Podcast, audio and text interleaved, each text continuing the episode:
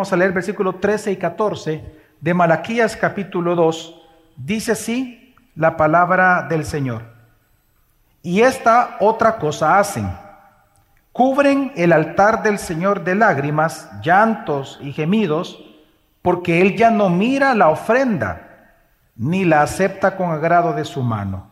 Y ustedes dicen, ¿por qué? Porque el Señor ha sido testigo entre tú y la mujer de tu juventud, contra la cual has obrado deslealmente, aunque ella es tu compañera y la mujer de tu pacto. Era una mañana muy, muy bonita, una mañana especial, una mañana en donde la persona pues amaneció alegre. Se vistió este hombre y bajó de, de la segunda planta, se despidió de su esposa y cuando iba saliendo ya para del apartamento, de la casa, esto pasó en Europa, pues resulta que él encuentra un, un papel, una nota con la letra de la esposa que le llamó la atención, la tomó y la nota decía, tus besos son mejores que los de él. Me gustaste desde el primer día en que te vi. Al leer esto el hombre sabía que esta nota no era para él y que era la letra de su esposa. Él se entristeció tanto que salió, no le dijo nada a la esposa, se fue a emborrachar, toma un arma, visita la casa de su mejor amigo llamado Daniel y lo mata. Cuando él llega a la casa y la policía lo busca, se da cuenta que todo había sido una broma de la esposa. La esposa, por jugarle una broma para hacerlo sentir celoso, escribe eso y resulta que entonces todo terminó de las risas en una tragedia. Hermanos, la infidelidad es un tema muy delicado. La infidelidad no solamente destruye, sino que desprecia, porque la infidelidad es, un desprecio.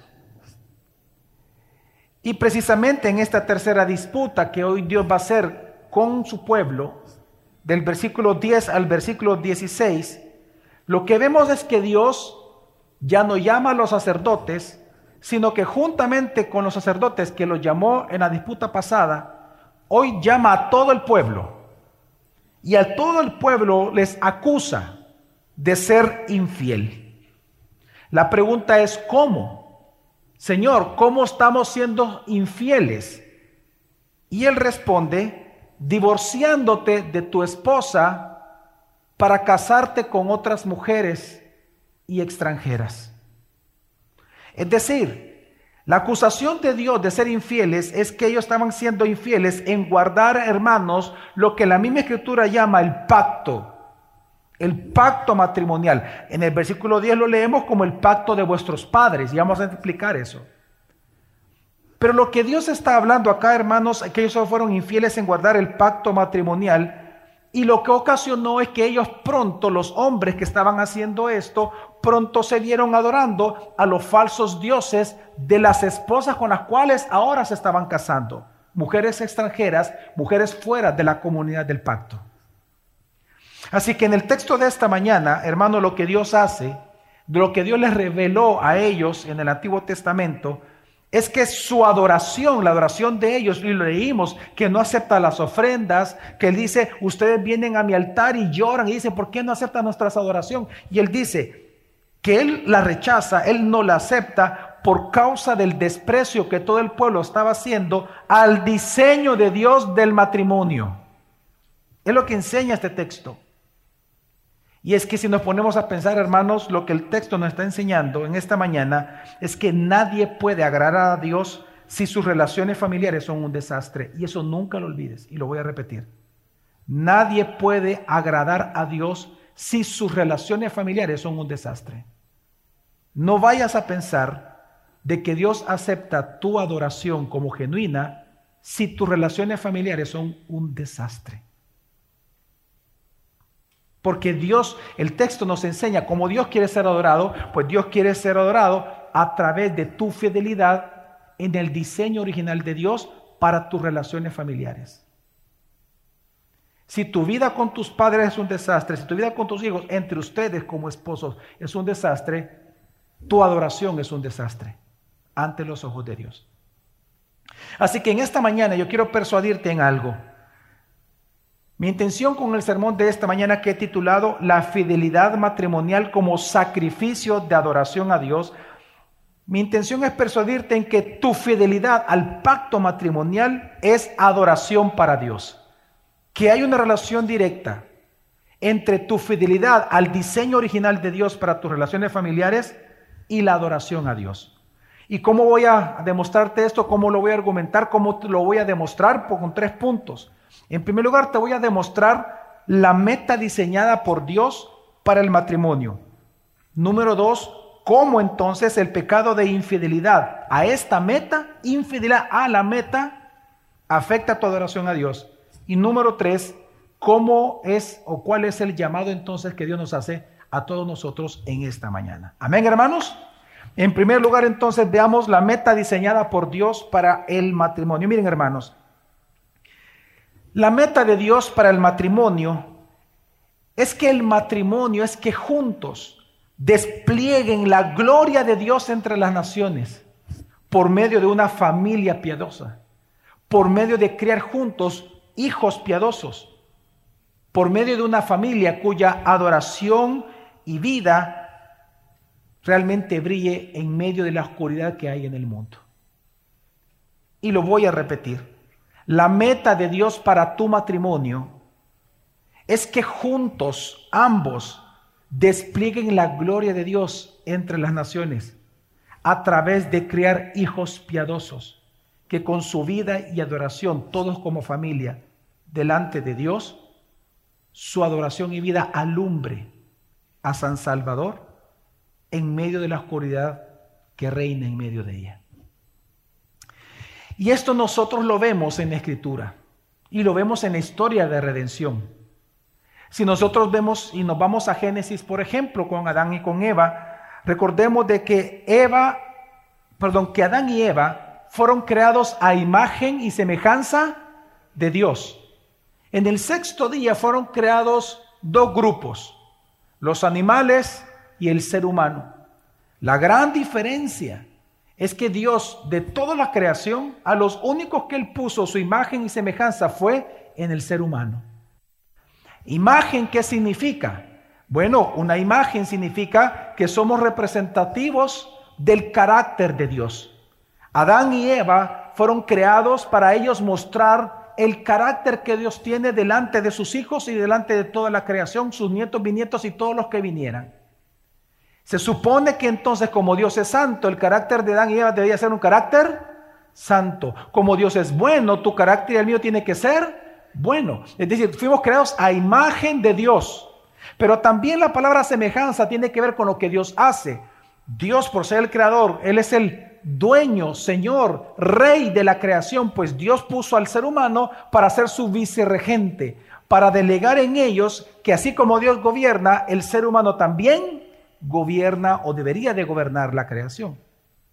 Entonces, en ese sentido, el mandato por eso para el hombre y la mujer fue sojuzgar la tierra. Multiplíquense. ¿Por qué? Porque la manera en que el ser humano iba a mostrar al mundo, llenar el mundo con la gloria de Dios, con la imagen y semejanza de Dios que estaba en ellos, era a través de crear hijos piadosos, que mostraran la misma imagen de Dios, el mismo carácter santo de Dios en todo el globo terráqueo. Pero el pecado afectó. Ahora, el pecado, cuando entra al mundo y afecta, Claro que afectó las relaciones, pero hermanos, la meta de Dios para el matrimonio no fue afectada. De hecho, la meta del matrimonio sigue siendo la misma después del pecado. ¿Y cuál es? Glorificar a Dios a todas las naciones o en todas las naciones o entre todas las naciones por medio de crear hijos y una familia piadosa que refleje el carácter santo de Dios. Entonces, esto precisamente es lo que el autor de Malaquías refleja en un texto que acabamos de leer. En el versículo 15 En el versículo 15, si usted me acompaña, dice, lo voy a leer primero en la versión que estamos leyendo, dice, pero ninguno que tenga un remanente del Espíritu lo ha hecho así. ¿Y qué hizo éste mientras buscaba una descendencia de parte de Dios? Presten atención, pues a su espíritu no seas desleal con la mujer de tu juventud. Este texto en esta versión no refleja realmente lo que está diciendo en hebreo. De hecho, quiero decirles que este texto, versículo 15 y anterior, se considera entre uno o, el segundo versículo más difícil de toda la Biblia para interpretar. Es dificilísimo interpretar este texto, pero hay una versión bíblica que al ser dinámica, es decir, una versión que no toma, no, no interpreta versículo, perdón, los intérpretes sí lo hicieron, pero la Biblia no fue escrita explicando versículo por versículo, sino la idea del texto. Hay una versión que nos dice muy claramente, que resumió muy bien, que refleja muy bien la idea del texto, que es la versión, en esta ocasión, eh, la, nueva Biblia al día se llama la versión. Lo voy a leer yo, hermanos, en esta versión está en pantalla, dice Malaquías 2.15. Fueron unidas a sus, fueron unidos a sus esposas por el Señor. Dios en su sabiduría hizo que los dos llegaran a ser como una sola existencia, una sola qué? Carne. En palabras de Génesis, una sola carne. Una sola existencia, en hebreo dice un solo espíritu, delante de sus ojos, es decir, delante de los ojos de Dios, cuando se casaron. Voy a repetir otra vez. Ustedes fueron unidos a sus esposas por el Señor. Dios en su sabiduría hizo que los dos llegaran a ser como una sola existencia delante de sus ojos cuando se casaron. ¿Qué es lo que Él quiere? O sea, ¿cuál es el propósito del matrimonio? Hijos piadosos, producto de su unión. Por eso, tengan cuidado de no ser infieles a la esposa de tu juventud. Y esto es lo que el autor trata de reflejar, el diseño original de Dios en Génesis. Así que hermanos, la meta del matrimonio va más allá del aspecto físico. Claramente hay un aspecto físico que nosotros valoramos a la hora de casarnos como el compañerismo, el gozo sexual, esa recreación sexual. Claro que es importante en el matrimonio. Y si usted no se casa con una persona que no le gusta, pues no se case. Claro que hay un aspecto físico, claro que, que, hay un aspecto valioso como, como el compañerismo y el acompañamiento. Pero la meta del matrimonio va más allá de que tú tengas un compañero así una compañera. También la meta del matrimonio va más allá de los aspectos emocionales como la felicidad, el amor, la contención, la seguridad. ¿Cuál es el aspecto que predomina en la meta de Dios para el matrimonio? El aspecto es el aspecto espiritual. Hermanos, Dios los une como una sola carne para juntos crear una descendencia piadosa que le adore debidamente al Señor todos los días de su vida. Esa es la meta del matrimonio. Por eso es importante que en este versículo 14, leamos por favor, en el versículo 14 dice, y ustedes dicen, ¿por qué? Porque el Señor ha sido testigo entre tú y la mujer de tu juventud, contra la cual ha sido obrado lelamente, aunque ella es tu compañera y la mujer de qué? De tu pacto. Por esto, porque el diseño de Dios, hermanos, es que Dios te une como una sola carne con tu esposa, para que juntos, como una sola entidad, críen hijos piadosos que den la gloria a Dios todos los días de su vida. Por eso es que el autor de Malaquías califica a la mujer, Dios califica a la mujer en el versículo 14 como tu compañera. Y esta palabra, ¿por qué es importante? Porque esta palabra, aunque usted no lo crea, en hebreo, esta palabra aquí, compañera, es la única vez que aparece en todo el Antiguo Testamento. Una sola vez aparece y es aquí en Malaquías. Y esta palabra compañera es sumamente interesante. Porque obviamente como compañera pues puede ser como alguien que te acompaña, que está contigo. Es una palabra cuya raíz solamente se ocupa en arquitectura. Y se refiere a la acción de juntar un elemento arquitectónico con otro para armar un edificio. Hierro con cemento. A esa unión de juntarse y formar un todo unido, indestructible para algo más grande, se llama tu esposa. Dios así le llama a tu esposa. Esa juntura o unión, ese cemento con el cual construye una vida juntos. Un edificio llamado el matrimonio. Y, el, y, cuál es el, por y precisamente por esa unión tan fuerte, por eso, ¿cuál es el mandato original de Dios? Que lo que Dios juntó no lo separe qué? Ningún hombre. ¿Y sabes por qué también? ¿Y por qué Dios le llama aquí al divorcio? Y me voy a adelantar al sermón, ¿por qué Dios le llama aquí al divorcio violencia contra la mujer? ¿Cuál es la única manera en que yo a esa pared yo quiero separarle sus elementos. Esa pared por lo menos tiene tres elementos, cemento, ladrillos y hierro. Los tres se compran de manera distinta, ¿sí o no, hermanos? Ok, pero ahí están unidos, ya, ¿sí o no? ¿Cómo yo puedo separar eso? Destruyéndolo, no hay otra manera. La única manera en que alguien pueda separar el matrimonio, lo que Dios ha unido, es destruyéndolo. Y por eso Dios llama al divorcio destrucción y violencia contra la mujer. Y por eso habla de vestidos manchados al hombre.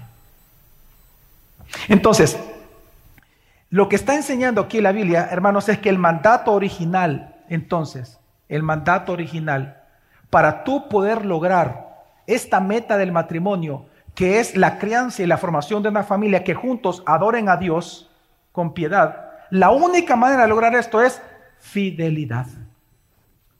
Es fidelidad. Y fidelidad en dos vías según el texto. Dos cosas, porque hay que aclarar eso, hay que definirlo muy bien. Fidelidad en dos aspectos. Número uno, en que no puedes casarte con un no creyente. No puedes casarte con mujeres extranjeras de la comunidad del pacto. No puedes. Hay que ser fiel al pacto matrimonial. Si Dios lo que busca son hijos piadosos, tienes que casarte con una mujer y con un hombre piadoso. Ese es, la, es el mandato original de Dios. Y dos, una vez casado, no puedes qué? No debes qué? Divorciarte. Esas son las dos cosas que aparecen aquí en el texto bíblico.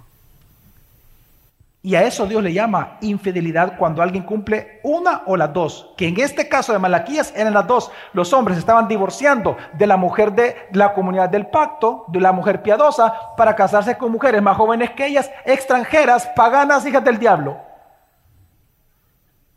No, porque así lo dice la Biblia, hijas del diablo. Ya hoy en día se le llama mosca muerta y lo que sea usted, pero, pero en la Biblia, hijas del diablo. Y estos otros tal vez, eran hijos del diablo también.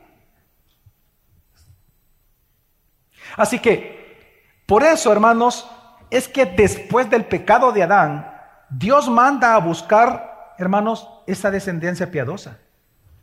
Y lo hace prohibiendo casarse con no creyentes fuera de la comunidad del pacto. Este pacto Dios los hizo con los padres de los que estaban en el tiempo de Malaquías. Por eso lea conmigo en el versículo en el versículo 10 dice, "No tenemos todos un mismo Padre, no nos ha creado un mismo Dios, ¿por qué nos portamos deslealmente unos contra otros, profanando el que, hermanos? ¿El pacto de quién? De nuestros padres. ¿A qué se refiere ese pacto de nuestros padres? Se refiere al pacto que hizo en el monte Sinaí, muchísimos años antes ya de, de Malaquías. Cuando, cuando Dios sacó al pueblo de Egipto, lo llevó al monte Sinaí y él hizo un pacto ahí con ellos. ¿Se recuerdan, hermanos? El pacto fue, ustedes serán mi pueblo, mis hijos, y yo seré su Dios. A partir de ese momento, Dios, ellos pueden llamarlo padre. Y al ser padre, todos eran hermanos. Dios hizo eso al rociar la sangre para todos, ¿se acuerdan? Con un hisopo, ¿verdad? Para todos todos eran miembros de una misma familia por sangre. Entonces, ahí Dios hace un pacto con ellos. ¿Cuál fue el pacto? Dentro de todo el pacto que hace, dentro de todo esto, un aspecto fue Deuteronomio 7, 3 al 4 que está en pantalla y dice, y no contraerás matrimonio con ellos, con naciones extranjeras. No darás a tus hijas a sus hijos, ni tomarás sus hijas para tus hijos, porque ellos apartarán a tus hijos de seguirme para servir a otros dioses. Entonces la ira del Señor se encenderá contra ti y él pronto te destruirá. Ok, el cumplimiento de esta maldición es lo que vemos en Malaquías. Y este es el texto que Dios está recordando en ese momento cuando dice, ustedes están siendo desleales. ¿A qué? A Deuteronomio 7, 3, 4. A eso están siendo desleales ustedes. Al diseño original. A ustedes no les importa lo que yo he determinado como padre, porque Dios como padre tiene derechos de hacer arreglos matrimoniales, ¿sí o no? Y el arreglo matrimonial de Dios, del papá, ¿cuál fue? Solo entre ustedes se pueden casar dentro de la comunidad del pacto. Fuera de la comunidad del pacto, con un no creyente no te puedes casar, porque te vas a olvidar de mí. Y Dios es glorioso para siempre. Pero ellos incumplieron. Así que como ellos estaban siendo infieles en eso, Dios no puede aceptar la adoración. Espérate, tú me vienes con ofrendas, me vienes con diferentes cosas. Adorarme con oración, canto, como menciona ahí, oración y lloras. Pero tú estás siendo desleal con lo que yo les he mandado. No vengas a decirme que me amás y me adorás cuando tú no me sos obediente. Es lo que está pasando aquí en Malaquías. Ahora, todo esto, hermanos, hay algo importante aquí que hay que entender entonces. Cuando analizamos lo que es la meta del matrimonio, la meta de Dios para el matrimonio, unirlos como una sola carne, para que juntos críen hijos piadosos y como familia, todos juntos, adoren a Dios entre las naciones, precisamente eso nos enseña algo, que el matrimonio, hermanos, es una vocación. Y eso jamás lo olvides. El matrimonio no es una relación cualquiera, no es una relación comercial, no es una unión legal únicamente, no es una relación de amigos. El matrimonio es una vocación, es decir, es un llamado de Dios a ejercer una tarea específica a dos personas para que Él sea glorificado entre las naciones. Es una vocación, es un llamamiento. Por medio, es un llamamiento a adorar a Dios por medio de serle fiel al mandato de qué? De escoger a tu pareja para casarte dentro de los creyentes y una vez casado, a nunca, a no divorciarte. En eso, si tú eres fiel en eso, estás cumpliendo el pacto matrimonial. Y Dios acepta entonces tu adoración. Lamentablemente en el tiempo de Malaquías, hermanos, esto no sucedía así.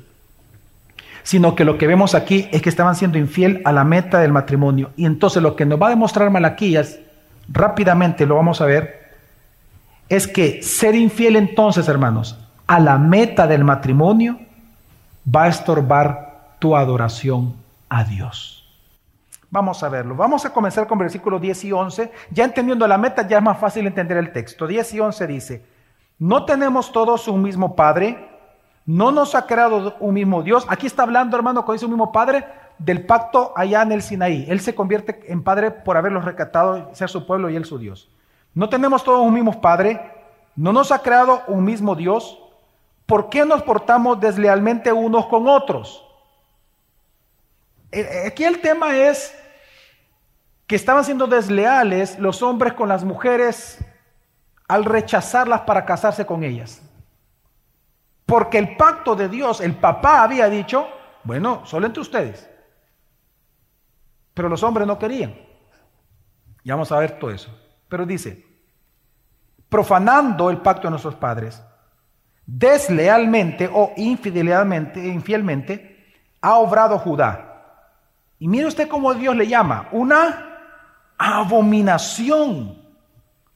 Se ha cometido en Israel y en Jerusalén, porque Judá ha profanado el santuario del Señor, que él ama, y se ha casado con la hija de un Dios extraño. Y ve usted el resultado, la maldición. Que el Señor extermine de las tiendas de Jacob al hombre que hace esto, sea testigo o sea defensor, aunque presente una que hermanos, una ofrenda al Señor de los ejércitos. Es decir, aunque me adore, no recibo su adoración. ¿Por qué? Porque te estás casando con mujeres extranjeras, rechazando a las mujeres creyentes. Ese es el punto. Hermanos, rápidamente, Dios lo que está haciendo aquí es recordándoles a ellos que Él es su Padre. Aquí es una referencia, como ya les dije, al pacto en el Sinaí. Ellos se convirtieron en el pueblo de Dios y Dios en el Dios de ellos. Así que por lo tanto todos son hermanos. En el pueblo de Israel todos eran hermanos, como aquí todos somos qué? Hermanos, por la misma sangre. Por lo tanto, ofender a un hijo de Dios es ofender a quién? A Dios. Claro, y es lo que Dios está diciendo, están siendo desleales entre ustedes y al ser desleales entre ustedes, están siendo desleal conmigo y por eso no recibo tu ofrenda. Pero ¿por qué, Señor? Bueno, el apóstol Pablo tuvo esa experiencia. Jesús le dijo, después de haberlo votado, dice la escritura, Saulo, Saulo, ¿por qué me persigues?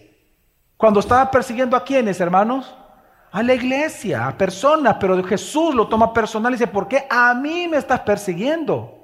¿Por qué? Porque es lo mismo, Dios como Padre. Si tú, si aquí mi hermano ofende a la hermana o ofende al hermano, pues a quien él está ofendiendo es a Dios, porque él es su hermano. Todos son de un mismo Padre.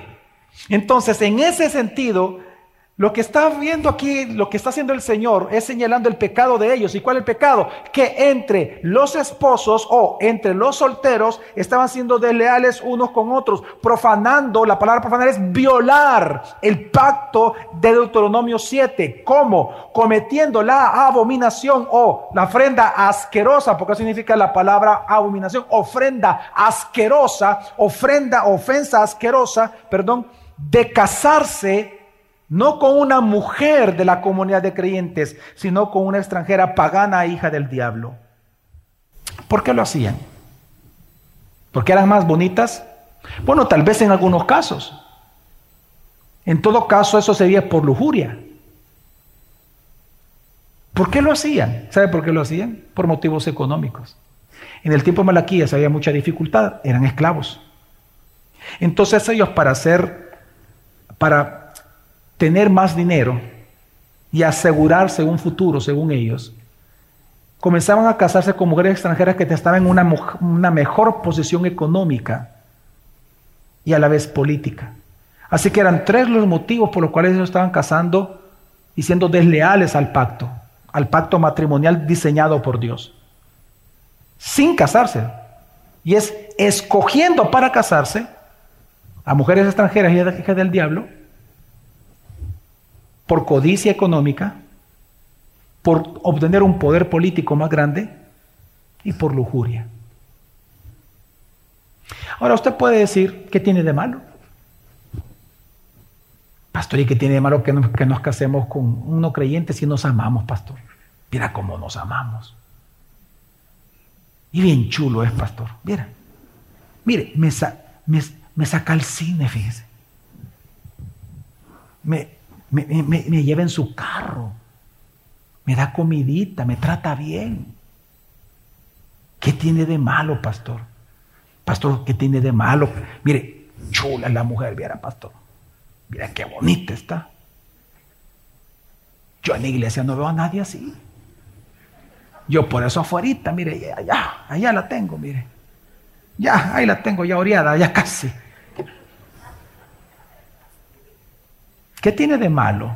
Bueno, culturalmente, nada.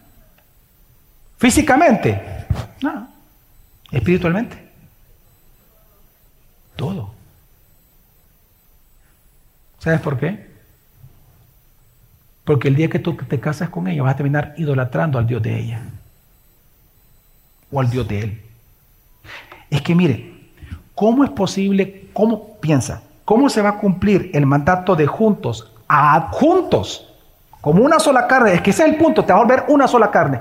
¿Cómo va a cumplir ese uno? Es lo que dice Malaquías. ¿Cómo ese uno va a adorar a Dios si uno de los dos es hijo del diablo? ¿Cómo? ¿Cómo? Dígame usted.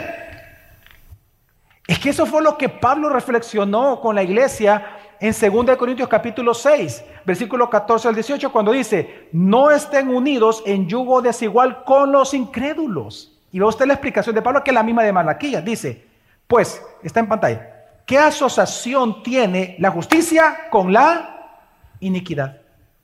¿O qué comunión hay entre la luz con las tinieblas?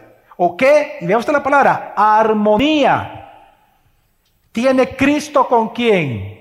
Con Belial. ¿O qué tienen en común un creyente con un incrédulo? ¿O qué acuerdo tiene el templo de Dios con los ídolos? Porque ¿quién es un templo de Dios, hermanos, hoy? ¿Quiénes son los templos de Dios? Nosotros. ¿O qué acuerdo tiene el templo de Dios con quién? Con los ídolos. Es que cuando tú te casas con alguien no creyente, te estás casando con un ídolo. Tienes que entenderlo. Ante los ojos de Dios. Por eso te dije, ¿qué hay de malo? Culturalmente nada, te van a aplaudir, van a decir, mira, este tipo, este tipo es inteligente. Esta mujer es inteligente porque anda buscando solo hombres ricos. Culturalmente te van a aplaudir. Políticamente te van a aplaudir. Socialmente te van a aplaudir. Pero Dios no te va a aplaudir. Porque espiritualmente te estás casando con un ídolo. Tú no te casas únicamente con el hombre, con la mujer, te casas con el Dios detrás de esa mujer, de ese hombre. Y sigue diciendo, porque nosotros somos el templo del Dios vivo. Versículo 18, yo seré un padre para ustedes y ustedes serán para mí mis hijos e hijas, dice el Señor. Hermano, ¿se da cuenta que él ocupa el mismo lenguaje de Malaquías? Aquí en el texto del apóstol Pablo, en donde el Pablo está demostrando que Dios es tu padre y por lo tanto él tiene derecho de arreglar tu matrimonio. ¿Y cómo él lo ha arreglado? Solo te puedes casar con personas creyentes. Como, como el templo de Dios, hermano, tú eres un Dios santo. Tú, tú, eres, perdón, una persona santa. Y por lo tanto, tu esposo y tu esposa tienen que ser una persona santa. No puede ser un incrédulo. Jesús lo dijo de otra manera. ¿Acaso un árbol bueno puede producir frutos malos o al revés? ¿Acaso un árbol malo puede producir frutos buenos? ¿Cómo juntos van a dar gloria a Dios? Que esa es la meta del matrimonio, no tu diversión únicamente. ¿Cómo juntos, como una sola entidad, van a dar gloria a Dios si uno es hijo del diablo?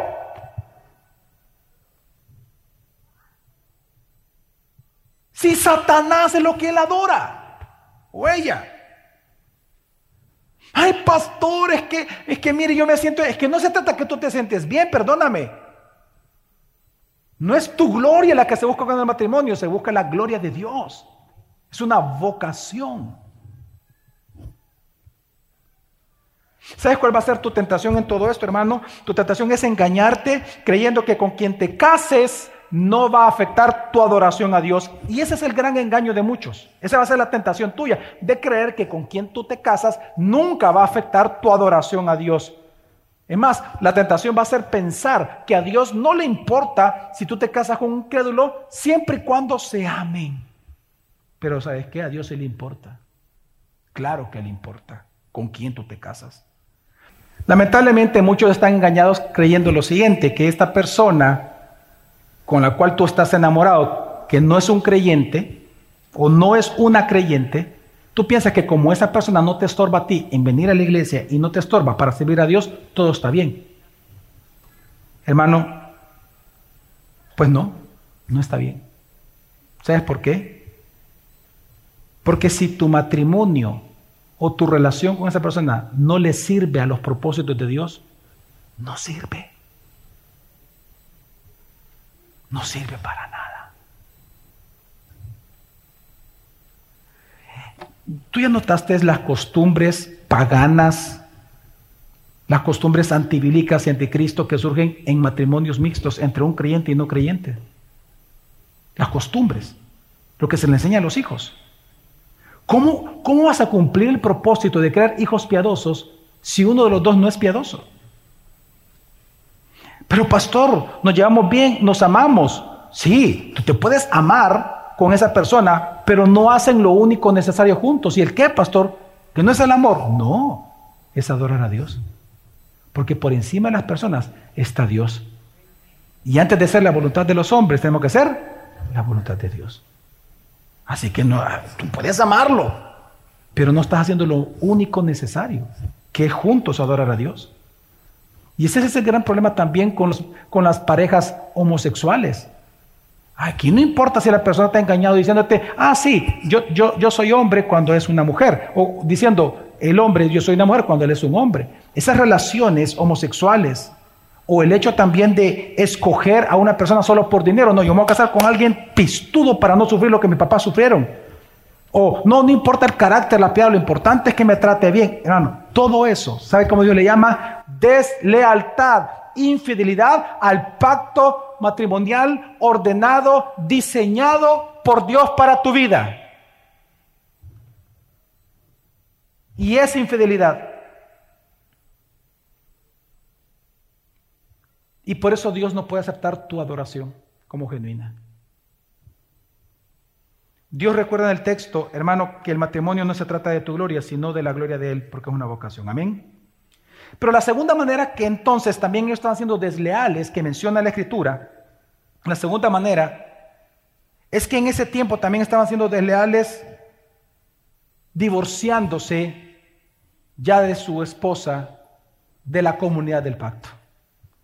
Lo primer pecado o la primera infidelidad es no casarse con personas creyentes como Dios lo ha ordenado, que sea el pacto matrimonial diseñado por Dios.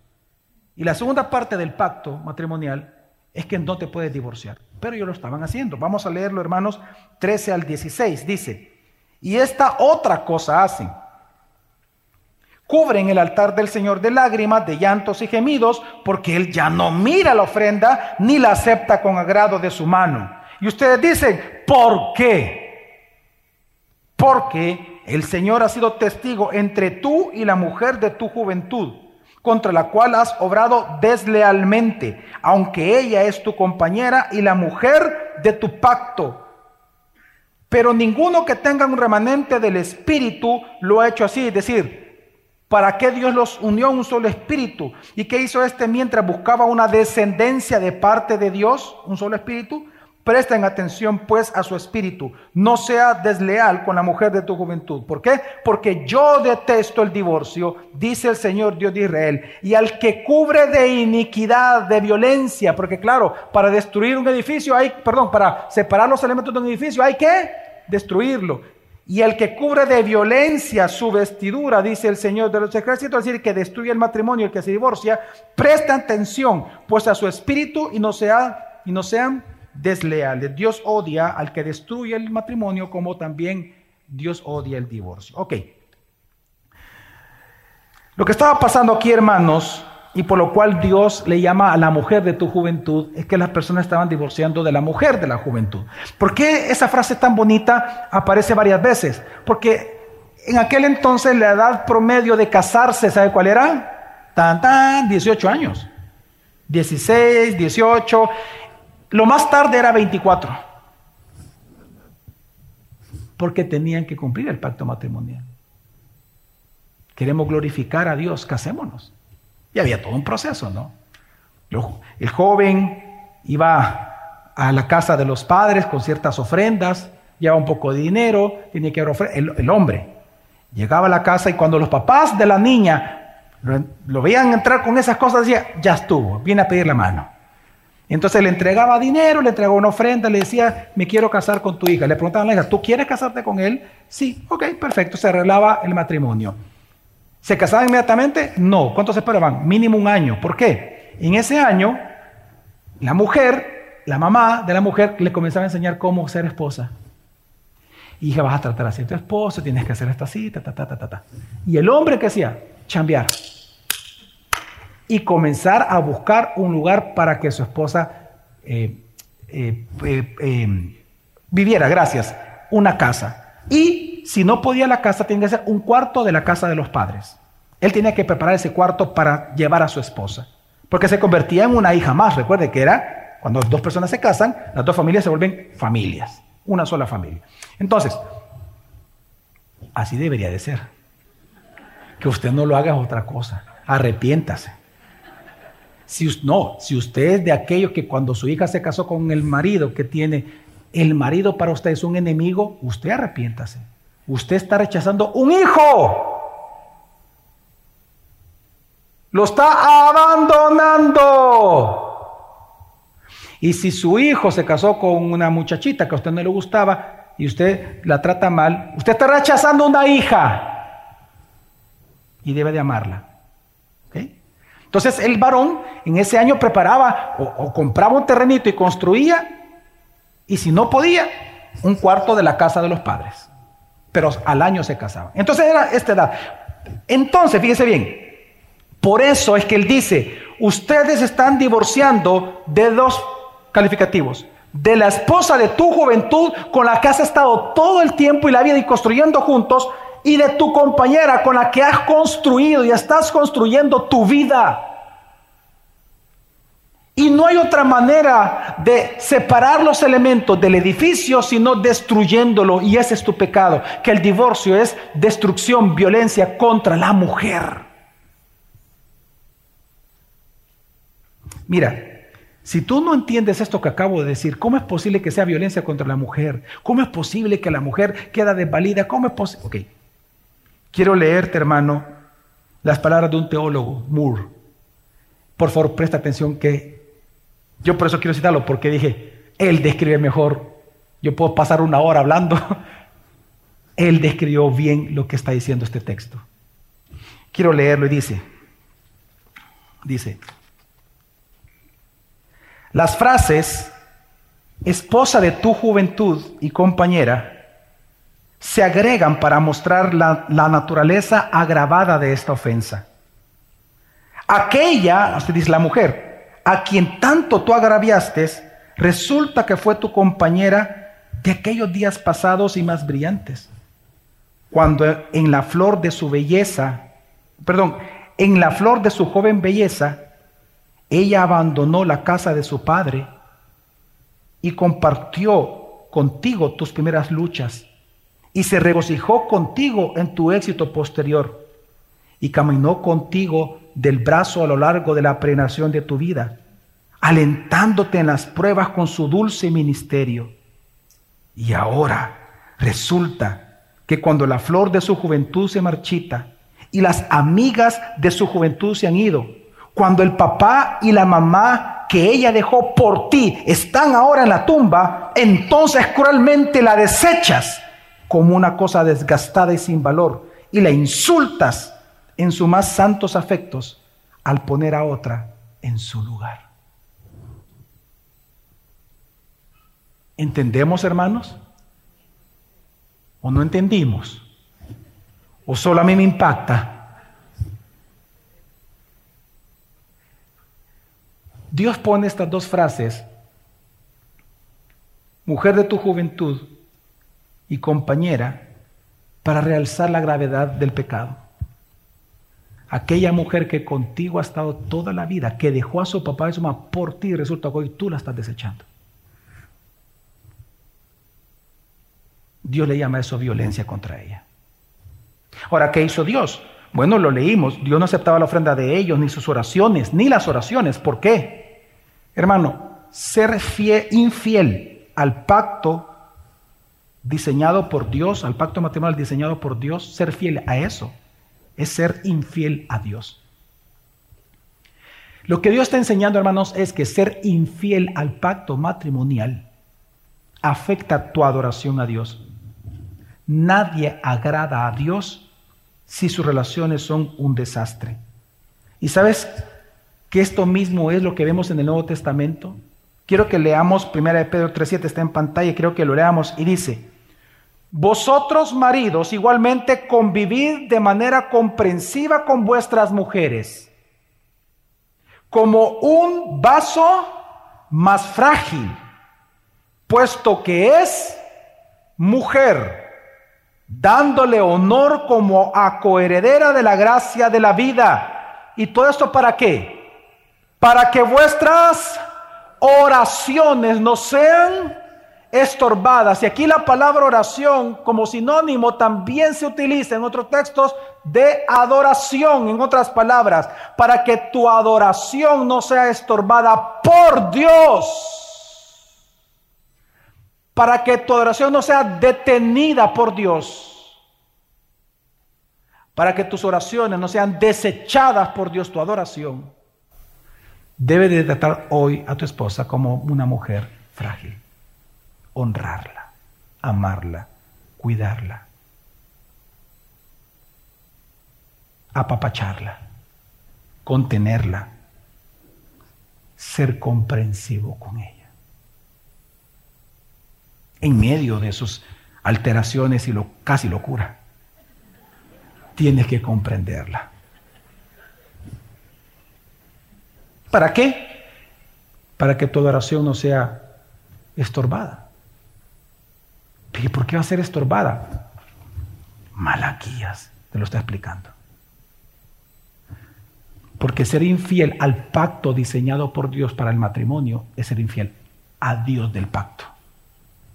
Y Él es el padre de tu esposa. Es que tal vez ese es el punto que quizás también no hemos, no hemos quedado muy claros, ¿no? Lo que pasa es que el padre de tu esposa es Dios. Él fue testigo tanto de tu boda como el testigo de tu violencia contra ella. Y él, como es su hija, la niña de sus ojos también, a ti no te a en paz hasta que la trates bien. ¿Me voy a entender, hermanos? Ahora, hoy sucede exactamente, bueno, hoy sucede de manera similar, lamentablemente, hermanos. Porque aunque la vocación, aunque el matrimonio es una vocación, un llamado a desplegar juntos la gloria de Dios por medio de crear una familia piadosa entre las naciones, hoy en día las razones para divorciarse de verdad rayan en lo ridículo. Y hoy la gente se divorcia por cualquier cosa. Pero hay otras maneras, y escuchen aquí los jóvenes, los no casados y los no tan jóvenes que no están casados, hay otras formas en las cuales tú también estás violentando el diseño del pacto matrimonial dado por Dios. Cuando tú no te quieres casar simplemente. Porque resulta que los mismos motivos que los de Malaquías tenían en aquel entonces para no casarse con la mujer del pacto son las mismas excusas que hoy la gente pone para no casarse en general. No, es que yo quiero primero tener más dinero, eh, tener, acumular más para que luego cuando yo tenga 50 años tal vez me case. No, primero soy yo, yo, primero soy yo. No, pero es que Dios quiere que te cases para que tengas una hija, eh, eh, hijos, hijos piadosos para la gloria de la No, no, no me importa, me importa ser pisto. O sí me importa, pero no ahorita, no lo voy a hacer. Estás despreciando el pacto. No, no lo voy a hacer. Primero soy yo, me tengo que realizar personalmente, ser una mujer realizada, ser una mujer empoderada. Y así entonces cuando me case con mi esposo, lo voy a empoderar yo a él y no a mí. No va a ser dependiente de él, sino que... Y, y así piensas juntos. Con ese pensamiento, ¿de verdad crees que juntos van a quedar hijos piadosos? Es más, con ese pensamiento crees que te vas a casar. Para empezar. Y que un hombre cuerdo se va a casar contigo. Un creyente no se va a casar contigo. Te lo aseguro. No se casa porque no se casa. No, que primero me hice estudios, que primero esto, que, quiero hacer dinero, que voy a poner la empresita, que voy a poner. Y después, y después nunca llega. Pasan 30 años, 40 años, 50 años, está llorando que nunca se casó y nunca se va a sentir realizada porque eso nunca nadie lo siente. Bajo esa perspectiva. Otros lo hacen por independencia. Otros dicen, ah, no, por libertad. Hay que gozar, pastor. Mire, hay que gozar un rato. Pues sí. Primero, juguetear un rato ahí. Tecniquear. ¿Verdad? Y, y aprenderle de la vida para luego tratar bien a la mujer. al ser infiel al diseño de Dios para el matrimonio, tú eres infiel a Dios y tu adoración se corrompe. ¿Cuál es entonces la orden de Dios? Versículo 16, parte B, al final dice,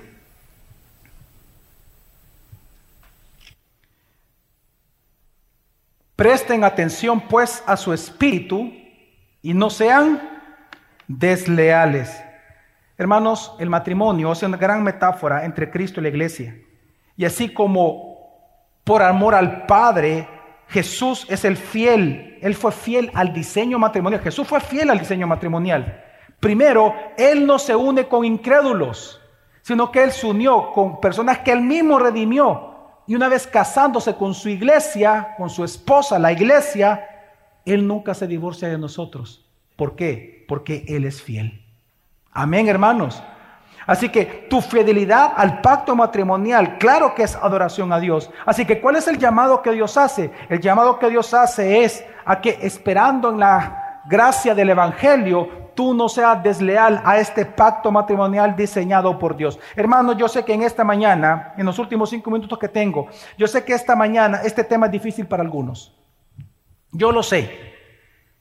Porque aquí hay divorciados, por ejemplo, y tal vez con este tema usted se siente avergonzado.